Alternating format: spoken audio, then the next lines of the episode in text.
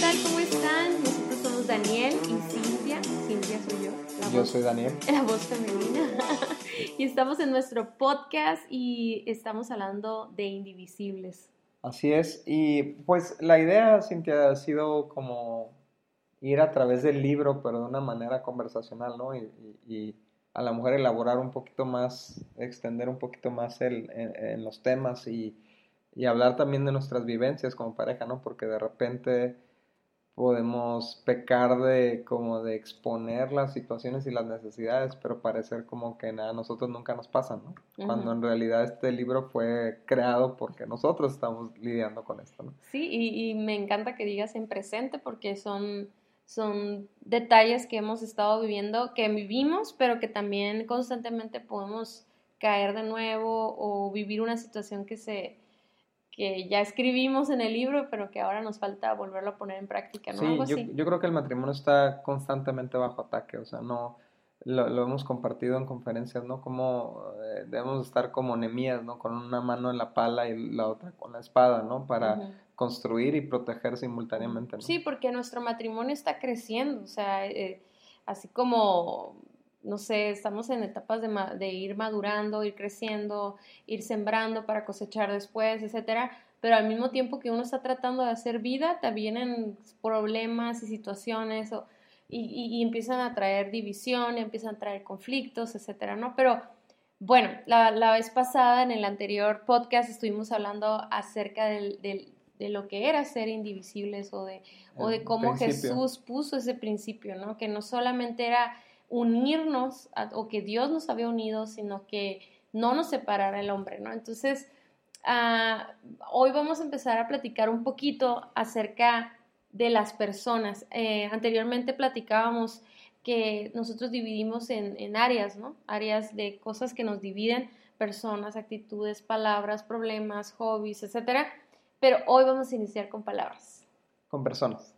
Con personas, con personas. con personas. Y de hecho, o sea, la, la, intención es precisamente del podcast es como tomarnos nuestro tiempo con cada cosa para poder profundizar, ¿no? Porque en las conferencias siempre estamos batallando. y, y, y, por ejemplo, eh, algo que descubrimos, y yo creo que ya después de empezar el concepto, ¿no? Es, es darle la importancia a cómo nosotros como, como personas somos los primeros que vivimos el matrimonio, ¿no? De hecho, cuando Jesús dijo, lo que Dios ha unido, que no lo separe el hombre, yo siempre pensé, Cintia, o sea, desde que empecé a asistir a bodas, que a lo que se refería era un tercero, ¿no? O a la ah, suegra. sí, no, ni a, ni a la suegra. Tú pensabas como otro hombre. Sí, como otro hombre, otra mujer, ¿no? O sea, como un tercero que venía a interferir en el matrimonio. Y obviamente incluye a un tercero, ¿no? Pero, pero realmente si tú ves el contexto del mensaje, Jesús le dice a, a los fariseos que el problema de la división empieza con la dureza del corazón de cada uno. Claro. Entonces, cuando estaba diciendo lo que Dios unió que no lo separe, el hombre estaba diciendo el propio, o sea, los, los dos individuos de la pareja pueden entrar a dividir, ¿no? De hecho, yo creo que ese es, el, ese es un problema muy grave, el no pensar en nosotros mismos porque estamos como tratando de atacar a cualquier persona que se acerca a nuestra relación y sigue el problema y no entiendes por qué.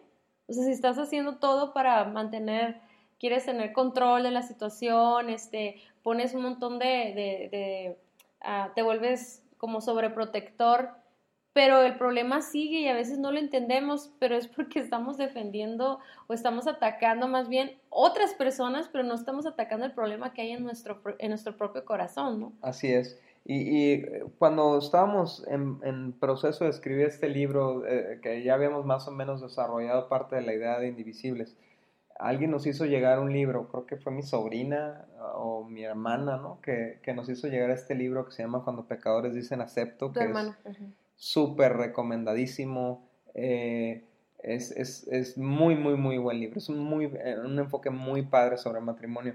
Y, y, y nos votó este pasaje que está en Santiago 4, del 1 al 3, que dice, ¿qué es lo que causa las disputas y las peleas entre ustedes? Y, y, si tú le hicieras esta pregunta a una pareja, te contestaría él o ella, ¿no? o sea, la falta de dinero, entre muchas cosas. Sí, o sea, siempre, siempre apuntaríamos hacia afuera de nosotros, ¿no? Siempre que tenemos un conflicto interpersonal, siempre apuntamos, es la otra persona, es cómo me habla, es lo que no hizo o lo que sí hizo. Pero este pasaje, fíjense cómo continúa. Dice, ¿acaso no surgen de los malos deseos que combaten en su interior? Igual que como Jesús estaba apuntando al interior de los fariseos con el tema del divorcio, Pablo está apuntando ahora al interior de nosotros. Y dice, desean lo que no tienen, entonces traman y hasta matan para conseguirlo. Envidian lo que otros tienen, pero no pueden obtenerlo. Por eso luchan y les hacen la guerra para quitárselo. Sin embargo, no tienen lo que desean porque no se lo piden a Dios. Y aun cuando se lo piden, tampoco lo reciben porque lo piden con malas intenciones. Desean solamente lo que les dará placer. Y, entonces este pasaje, nos, si lo desglosamos, nos muestra eh, varias maneras en las que nosotros como individuos podemos estar, o sea, mi yo puede estar dividiendo nuestro nosotros, ¿no? O sea, mi, mi, mi, egoísmo puede estar destruyendo la unidad de nuestro matrimonio, ¿no? Entonces, por ejemplo, Cintia menciona las cosas que deseamos y no obtenemos de nuestra pareja, ¿no? ¿Qué, qué me puedes decir eso? Sí, pues son todas esas necesidades insatisfechas, ¿no? Que que reaccionamos ante, ante esas necesidades a través de queja, a través de, de conflictos, a través de, de, estar como teniendo como sobre, sobreactuando las emociones, no sé, no, sé si está correcto. Sobre reaccionando. Sobre reaccionando, o sea, como que hacemos un gran problema de cada una de las cosas y pensamos que, y nos enojamos con la otra persona porque pensamos que no es justo o, o, porque él está viviendo esto y yo no, y, pero entonces es, es, es, que dentro de nosotros hay un egoísmo, un amor propio mucho más grande que, que el amor hacia la otra persona. Y por eso este, este tipo de conflictos se originan en el corazón con pensamientos como este. No me atiende, no me llamó, no me dio las gracias, no me considera, no me ama, no me dice cosas bonitas, no quiere complacerme sexualmente, no se arregla para mí, no me valora, no me respeta. ¿Cuál, sería el común denominador ahí? No me. No me, ¿no? O sea, no a mí, a mí. Entonces, ese es el problema, ¿no? Que nosotros tenemos deseos en el corazón que la otra persona tal vez ni se da cuenta de ellos o, o simplemente no es capaz de saciar esas necesidades todo el tiempo porque pues es que somos humanos, ¿no? y no estamos, solo Dios puede estar en todo lugar, puede saber todo y tiene todo el poder para... Así es. Entonces, eh, o sea, si, si, nosotros esperamos que nuestra pareja resuelva todas nuestras necesidades, pues eh, eh, quiere decir que nuestra pareja es un Dios para nosotros. Pero el problema con cualquier Dios falso es que se va a caer. y, y, va, va, eventualmente nos va a fallar y eventualmente nos va a defraudar, ¿no? Y por eso dice la Biblia, maldito el hombre que confía en el hombre, ¿no? Sí, y es una cuestión de, de, idolatría, porque o idolatras a tu pareja como si fuera la fuente de provisión de todas las cosas, o tú te consideras un Dios al que deben de servir los demás, ¿no? O sea, es, eh, de, de, una forma u otra hay un problema en el corazón de posición, ¿no? De no reconocer quién es Dios y quién eres tú, ¿no? Así es. Y fíjate, yo me he dado cuenta, Cintia, que muchas veces cuando yo siento que tú no estás haciendo algo por mí, es una oportunidad para yo ponerme a pensar qué no estoy haciendo yo por ti. O sea, más que tratar de hundirme en un pensamiento, o sea, a veces me gana lo que a lo mejor lo que yo es una, una expectativa irreal que yo tenía de ti y, no llega, entonces me empiezo a frustrar por eso, pero luego pienso, bueno, ¿y, qué no estoy haciendo yo?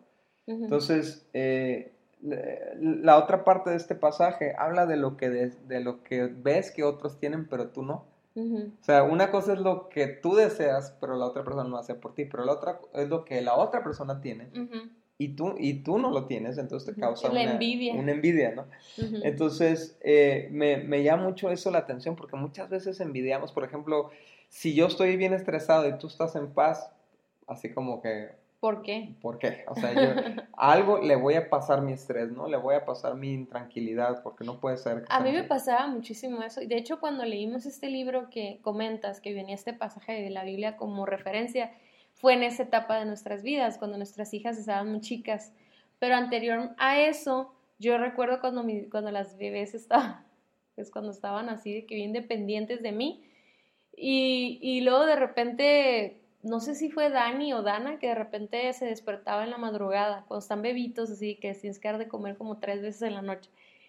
Y yo quería que tú te despertaras, o sea, yo quería que tú también sufrieras, o sea, y, y, me daba risa porque la niña lloraba y lloraba y lloraba y tú dormido, o sea, no sí, te tengo esa habilidad, ese superpoder. Qué Y yo me hacía la dormida, Daniel, en serio, yo me hacía la dormida pero aparte cuando ya no te despertabas, me levantaba haciendo un ruidajo y mm, así haciendo como movimientos para que te despertaras y todo, y ya te despertabas y luego me decías, no, yo, yo, yo, la levanto, y yo, ¿qué? No, yo no levantas nada, ahora yo lo hago, no, o estaba bien enojada frustrada, pues, y cuando yo leo este pasaje me enseñó eso, pues, de que yo estaba enojada porque yo tenía que porque yo me tenía que levantar y la envidia de que tú no te tenías que levantar o no podías levantarte con el ruido, pero pues, o sea, era una inmadurez, o sea, yo creo que todo lo que estamos hablando en este momento, y, y, y, no me quiero desviar, pero todos estos problemas de nuestro corazón, pues son nuestras inmadureces, porque nos han estado, yo creo que cuando nos casamos nos sorprende que nos afecte con nuestro esposo, pero pues nos había estado afectando con todo el mundo, o sea, nos había estado afectando con las amigas, eh, con, los, con, los, con los amigos, con la familia, con el papá, con tu hermano. O sea, ¿cuántas veces hay, hay esta, y no sé si has visto esos memes o fotos de, de la novia que le dicen Brightsilia o cómo le Ajá. que es así como Godzilla. pero es una novia eh, así súper obsesionada. obsesionada y todo, pero son los rollos que ella trae en su corazón. Entonces de repente nos casamos y y empezamos a envidiar lo que el otro vivo no vive o si hace o no hace. ¿Sabes cómo lo he notado mucho? Por ejemplo, cuando la carga de trabajo es más, e, e, está sobre más sobre uno que sobre el otro. Eso genera una envidia en el que está más cansado, más, más estresado, ya sea el trabajo de doméstico o el trabajo de económico, digamos, ¿no? Pero entonces, eh, o sea, siempre te hace voltear a ver y decir, ay, ¿y tú por qué tan tranquilo? Sí, pero, pero es un problema en perspectiva, porque en realidad, por ejemplo, a mí me pasaba que, ya lo he platicado, ¿no? Lo platiqué creo que en el primer podcast, pero que les decía que yo me enojaba porque tú te ibas a trabajar y yo no, ¿no? O sea, como que, porque tú sí te puedes ir a trabajar y yo me quedo haciendo el trabajo chafa, ¿no? Pero en realidad... por ejemplo, cuando, o sea, yo no siento que me pasara mucho eso, ¿no? Pero hemos tratado mucho, muchos matrimonios que hay una envidia de él porque ella no trabaja, o sea, y él quiere que ella trabaje porque quiere que le, le, inyecte dinero a la economía porque él siente toda la carga, ¿no? Pero eh, es, un desbalance, es producto de la envidia, no es un producto de la necesidad tal vez o algo, ¿no? Sí, pero también hay expectativas, o sea, hablabas de, de, lo que vemos que tienen los demás, ¿no? Pero también, obviamente, vivimos con las expectativas de otros matrimonios, ¿no? A mí me, digo, podemos hablar de muchísimo de ese tema, ¿no? Y a mí, me, a mí me sorprende mucho que de repente parejas jóvenes desean tener la vida de una pareja que ya tiene 15 años de casados o de 16, no sé, 20 años de casados, que ya vivieron todos los procesos que tú estás viviendo en ese momento, pues. Entonces de repente tenemos ah, muchas parejas que son cristianas, que buscan a Dios, que, que están haciendo todo bien, sin embargo no les está yendo como quisieran que les fuera o como idealizaron que les iba a ir, porque estaban viendo pareja, estaban viendo otras parejas. Entonces de repente sus actitudes con su pareja actual, o sea, con su, con su esposo o su esposa, son medio hostiles las actitudes y el otro no sabe ni qué está haciendo mal, pero en realidad es porque está compitiendo con una expectativa que, que pues es inalcanzable tal vez en este momento. Así es, ¿no? Y, y, y, yo creo que, o sea, las redes sociales empeoran esta situación, ¿no? Porque vemos puras, vemos lo más feliz de todos, realmente, ¿no? Nadie sube sus peleas, nadie sube sus broncas, vemos lo más feliz, pero nosotros pensamos que esa es la realidad diaria de las personas, o, o por ejemplo, en lo personal a nosotros no nos gusta subir fotos de cuando estamos de vacaciones, ¿no? Es, es como que cuidamos mucho eso. Eh, pero hay gente que pues se la pasa subiendo fotos de vacaciones y qué bueno, o sea, se la pasa bien y todo eso, pero hay otras personas que no pueden salir de vacaciones y que eso les genera una envidia. Sí, y que qué curada que el problema no es el que sube la foto de las vacaciones, el problema está en nuestro en corazón. El corazón ¿no? Eh, en el corazón de la persona que dice, ¿por qué no tenemos eso? ¿no? Pero no sabes el proceso que llevó la otra persona, o no sabes si eso los endeudó horriblemente por el próximo año, tú no sabes, no sabes. O no sabes, o sea, por ejemplo, a nosotros nos ha pasado que hay, nosotros todos los años, como en enero, en enero no, no, como en enero, en enero, siempre tenemos una conversación, ¿no, Dani? Que de la hemos tenido como que los últimos tres años más o menos, o no sé, de qué, en qué vamos a invertir el dinero este año, ¿no? O qué va a ser el enfoque de nuestra familia este año. Entonces de repente en enero, bien felices, bien motivados, hacemos todos estos compromisos y, y decimos, no, pues este, por ejemplo, yo me acuerdo cuando sacamos el libro Indivisibles que dijimos, este año no, no, la inversión va a ser comprar libros y mover eso. Entonces, ya como para la mitad del año se te olvida los compromisos que hiciste, pues, o sea, mm. o los planes que hiciste. Yo me acuerdo también cuando éramos novios, que yo te decía, no te preocupes, hay que casarnos, yo lo que quiero es estar contigo y no me importa si estamos en una choza y así decíamos cosas así, ¿no? Mm. Pero luego ya te casas y luego ya estás viviendo en la choza. Yo no viví en una choza, gracias a Dios, ¿verdad? voy a aclararlo. De hecho, vivía en un departamento muy bonito, pero pero ya que, ya que estás viviendo el momento, se te olvida lo que tú prometiste, lo que tú dijiste, y ahora empiezas a ver a otros y, empiezas a compararte y empiezas a frustrarte y empieza la actitud negativa, ¿no? Y, fíjate, Cintia, ahí en el mismo pasaje, Santiago 4, te da, te da la solución para este tipo de, de conflictos, ¿no? Y dice, sin embargo, no tienen lo que desean porque no se lo piden a Dios. O sea, tú le demandas a una persona limitada en tiempo, en espacio, en poder, en, en fuerzas, en inteligencia, en creatividad, en lo que sea, le estás, le estás demandando que sea como Dios, ¿no? Dice, y tú no tienes lo que deseas porque no se lo estás pidiendo al Dios verdadero. Y dice, y aunque se lo pides, tampoco lo recibes porque lo pides con malas intenciones, porque solamente deseas lo que te dará placer. Entonces, aquí, aquí este pasaje nos está llevando a hacer un autoanálisis. Cada que tenemos un coraje en nuestro corazón, ¿no? Por algo que, un deseo que no tenemos, una, algo que nos da envidia de la otra persona y tenemos que purificar nuestros deseos, ¿no? Lo que hay aquí en nuestro corazón antes de meternos en un conflicto con nuestra pareja y empezar a demandarle lo que no puede darnos o empezar a, a demandarles deseos eh, corruptos de nuestro corazón, ¿no? Este, y, eh, primero hay que, hay que purificar ese deseo, capaz de que es puro egoísmo. Sí, es bien importante que seamos honestos con nosotros mismos y entendamos ese concepto de malos deseos de nuestro corazón. Yo, yo, le, yo le preguntaba a personas como, ¿tú crees que tú tienes malos deseos? Y me dicen que no. O sea, que realmente y confunden necesidades con malos deseos, envidiosos, egoístas, ¿no? O sea, no nos escudamos en esta idea de, pues yo tengo necesidades y me las tiene que cumplir, ¿no? Pero es como si tú yo te dijera, ah, ay, no sé, se me viene a la idea, veneno, necesito veneno, o sea, y me lo quiero tomar, y que yo te exigiera a ti que me lo dieras porque yo, es una necesidad, pero pues es algo que me va a destruir, es algo tóxico, es algo que no me conviene. Entonces yo puedo tener necesidades que no, que tienen que ser evaluadas y pesadas con la palabra de Dios. Por ejemplo, muchos hombres, eh, traen, traen toda esta eh, idea de la pornografía sobre lo que debería ser la intimidad sexual y le empiezan a demandar a su esposa que, que practique las cosas que venían. Eh, entonces, y, y, como la esposa no quiere, porque a lo mejor eso la hace sentir humillada, indigna, o, o, sabe ella que viene, de dónde vienen todos estos deseos y, y, no acepta, entonces él empieza a reclamar y a demandar y hasta amenazar, ¿no? Hasta chantajear diciendo que pues me voy a rezar la pornografía o ir con una mujer que sí me dé lo que tú no me quieres dar, pero en realidad es un deseo corrupto, ¿no? Y no tiene por qué satisfacerlo la esposa, ¿no? o sea, está Y también, ahorita me llevó, digo, ahorita continuamos con eso, pero me llevó a pensar que hay muchas necesidades que son el fruto de muchas frustraciones de nuestra infancia o de nuestros trasfondos. O sea, por ejemplo, no sé si a ti te pasó que en algún punto de tu vida cuando ganaste tu primer cheque te fuiste a comprar un cerealote así de de azúcar, así como el que tanto deseaste, así, ¿no? Y no es que necesitabas ese cereal, sino es que a lo mejor no lo tuviste por mucho tiempo y dijiste, cuando yo tenga dinero, yo lo voy a comprar.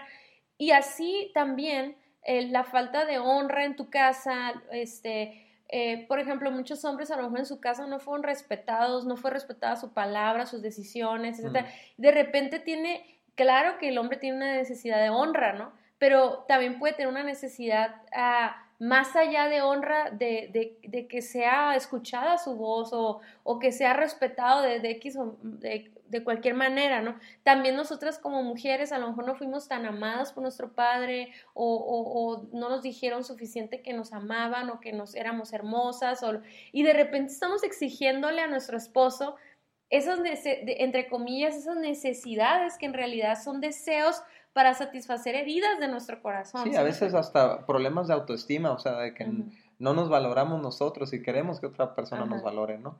Pero eh, esto se resuelve en el corazón, se, se, resuelve purificando. Entonces, cuando tú tienes un coraje porque tu pareja no te da, no, no resuelve una de esas necesidades, tú puedes hacer algo bien interesante. Tú le puedes, eh, pedir a Dios que te revele si lo que estás sintiendo es, viene de tu egoísmo o es una necesidad genuina o es algo que genuinamente está perjudicando tu matrimonio o está perjudicando tu familia y entonces se tiene que abordar. Pero es bien diferente cuando tú abordas algo desde la perspectiva del egoísmo o cuando lo abordas desde la perspectiva de la justicia, ¿no? O sea, cuando algo necesita ser tratado, abordado, no necesitas reclamar, no necesitas gritar, no necesitas ofender, no necesitas chantajear, no necesitas empujar, no, necesitas agredir, no necesitas desestabilizar a la otra persona porque tú estás inestable, ¿no? Entonces, y, fíjate, yo me he dado cuenta, Cintia, que hay, hay cosas que solamente tú me puedes dar. Hay, hay, hay, necesidades que solamente tú como mi esposa puedes proveerme, que, que Dios genuinamente te creó, o sea, eh, para mí como, como esposa, o sea, ciertas necesidades que solamente tú y nadie más legítimamente las puede proveer, ¿no? Pero aún si tú no estás en el estado de ánimo, si tú no estás en las condiciones, si tú estás demasiado estresada, obviamente físicamente Dios no me va a proveer eso fuera de ti, pero yo sí le puedo pedir a Dios, Señor, ayúdame a lo mejor a aliviar las cargas de mi esposa o ayúdale a ver que yo necesito eso. O sea, yo le puedo pedir a él y a final de cuentas, si es legítima mi oración, Dios va a tratar con tu corazón, ¿no? Por ejemplo, un, un, hombre necesita honra, es cierto, ¿no? Y más allá del ego, o sea, hay hombres que tienen problemas de ego y demandan un respeto y una honra que que, está fuera de lugar, ¿no? Pero, pero si, si yo como hombre tengo vacío mi tanque de honra y yo siento que, que, que tú has olvidado honrarme, lo que sea, en vez de demandarte a ti que me honres, ¿no? Yo le puedo decir a Dios, Señor, muéstrame qué estoy haciendo para ser deshonrado, ¿no? Y si no hay nada, entonces muéstrale a mi esposa que me honre, ¿no? Y, y entonces el Espíritu Santo que está en ambos puede hacer el trabajo de guiarnos a toda verdad, ¿no? Y mostrarte a ti lo que yo no puedo. Y viceversa, ¿no? Yo, yo conozco este, que tú también haces eso conmigo a veces, ¿no? Que yo estoy necio en una idea, que no, que algo que no estoy haciendo correctamente, entonces tú te pones a orar y hay un cambio en mi corazón. Sí, yo lo que más le pido a Dios cuando me pasa eso es que a veces yo no, yo tengo un problema desde que, desde que estaba chica, que es que mi cara refleja todo. Digo, no, no sé si a todos les pase, pero como yo siempre me estoy riendo, siempre estoy contenta y así, cuando estoy molesta, luego luego se me nota en la cara y la gente luego luego me dice, ¿qué tienes? ¿no? Entonces a veces me hace un poco, yo le tengo que pedir a Dios muchas veces que me ayude a controlar las reacciones, o sea, porque ya lo entendí, por ejemplo, a lo mejor hay gente que ya lo entendió eso, entendió que el problema está en sí mismo, pero ahí se necesita crecer en madurez y en, y en dependencia de Dios, pidiéndola, ¿no? Pidiéndosela a Él, pidiéndosela al Espíritu Santo, pedirle ayuda porque, porque a veces, por más que tú sepas que tu actitud está dentro, es una postura de tu corazón, las reacciones, o sea, las emociones, los pensamientos, todo eso, hay que aprender a, a controlarlo y llegar a la madurez de decir, bueno, no estoy conforme con esta situación, tengo una necesidad legítima, como lo decías ahorita. Mm. Sin embargo, yo no voy a cambiar a mi esposo, yo no lo voy a obligar con mis actitudes, mm. ¿verdad? Mejor me voy a esperar a que me tranquilice y voy a orar para que Dios prepare su corazón y después voy a platicar con, con él, ¿no? Porque sí, a mí me ha pasado y, y, yo lo reconozco que muchas veces quiero exponerte mi condición de corazón o exponerte también algún error tuyo, pero lo estoy exponiendo en un momento que no está bajo control mis emociones. Y pasa exactamente eso que tú dices, o sea, me empiezo a alzar la voz, aunque tú y yo tenemos esta regla de no gritar, no grito, pero empiezo a hablar más fuerte o más, empiezo a llorar y entonces empiezo a utilizar mis emociones para manipularte, pues, o sea, y a mí no me gusta hacer eso, no lo hago a propósito, pero digo, sí lo hago a propósito porque pues, es obvio, ¿no? Pero, ah, pero entonces a veces no puedo controlar eso, entonces muchas veces también nosotros mismos nos podemos presionar a, a ya querer hablar, a ya resolver las cosas, pero tenemos que aprender a depender de Dios y buscar a Dios orar a Dios para que examinen. Hay veces que yo creo que tú y yo hacemos lo mismo, eh, que ya hay veces en que ya ni es necesario hablar las cosas porque cuando verdaderamente era un mal deseo de nuestro corazón, Dios lo confronta y entonces después no lo platicamos, ¿no? O sea, nos platicamos. Ya simplemente descartas tu, tu, postura egoísta, ¿no?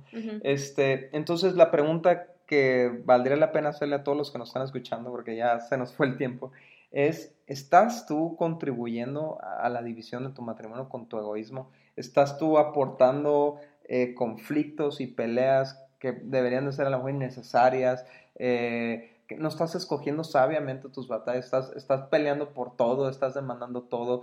Me, me impacta que el pasaje decía, deseas lo que no tienes, por lo tanto tramas y matas, ¿no? O sea, quieres, eh, eh, tramar es lo que hacemos en nuestra mente, ¿cómo le voy a arrebatar lo que quiero, ¿no? ¿Cómo le voy a demandar? Entonces, ¿estás tú en tu mente tolerando pensamientos divisorios en tu matrimonio? ¿Estás tú pensando en el divorcio? ¿Estás pensando tú en... Y, y, si, ese es, si ese es el caso, yo te animo a que te arrepientas. Te animo a que le pidas perdón a Dios por ser un agente de división para tu matrimonio. Te, pido, te, pido que examines si, si realmente tú has sido el contribuidor número uno de conflictos en tu matrimonio.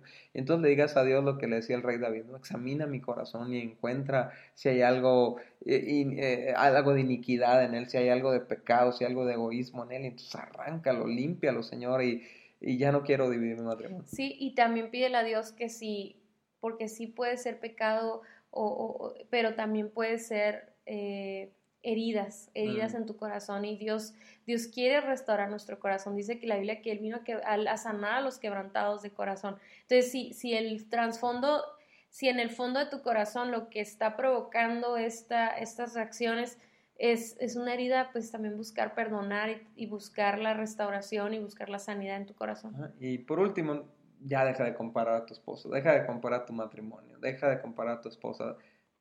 Tú, tú dijiste sí, acepto. y, y, eso es lo que aceptaste. Bueno o malo, ¿no? Pero bueno, eso es todo por hoy y, y, pues fue un gustazo estar con ustedes. Realmente fue un logro volver a, a, a grabar otro podcast porque hemos estado del tingo al tango. Pero, pero qué gusto estar con ustedes. Por favor, escríbenos si este podcast te sirvió. Mándanos un mensaje en nuestras redes sociales. Y, compártelo con tus amigos. Compártelo, por favor. Nos vemos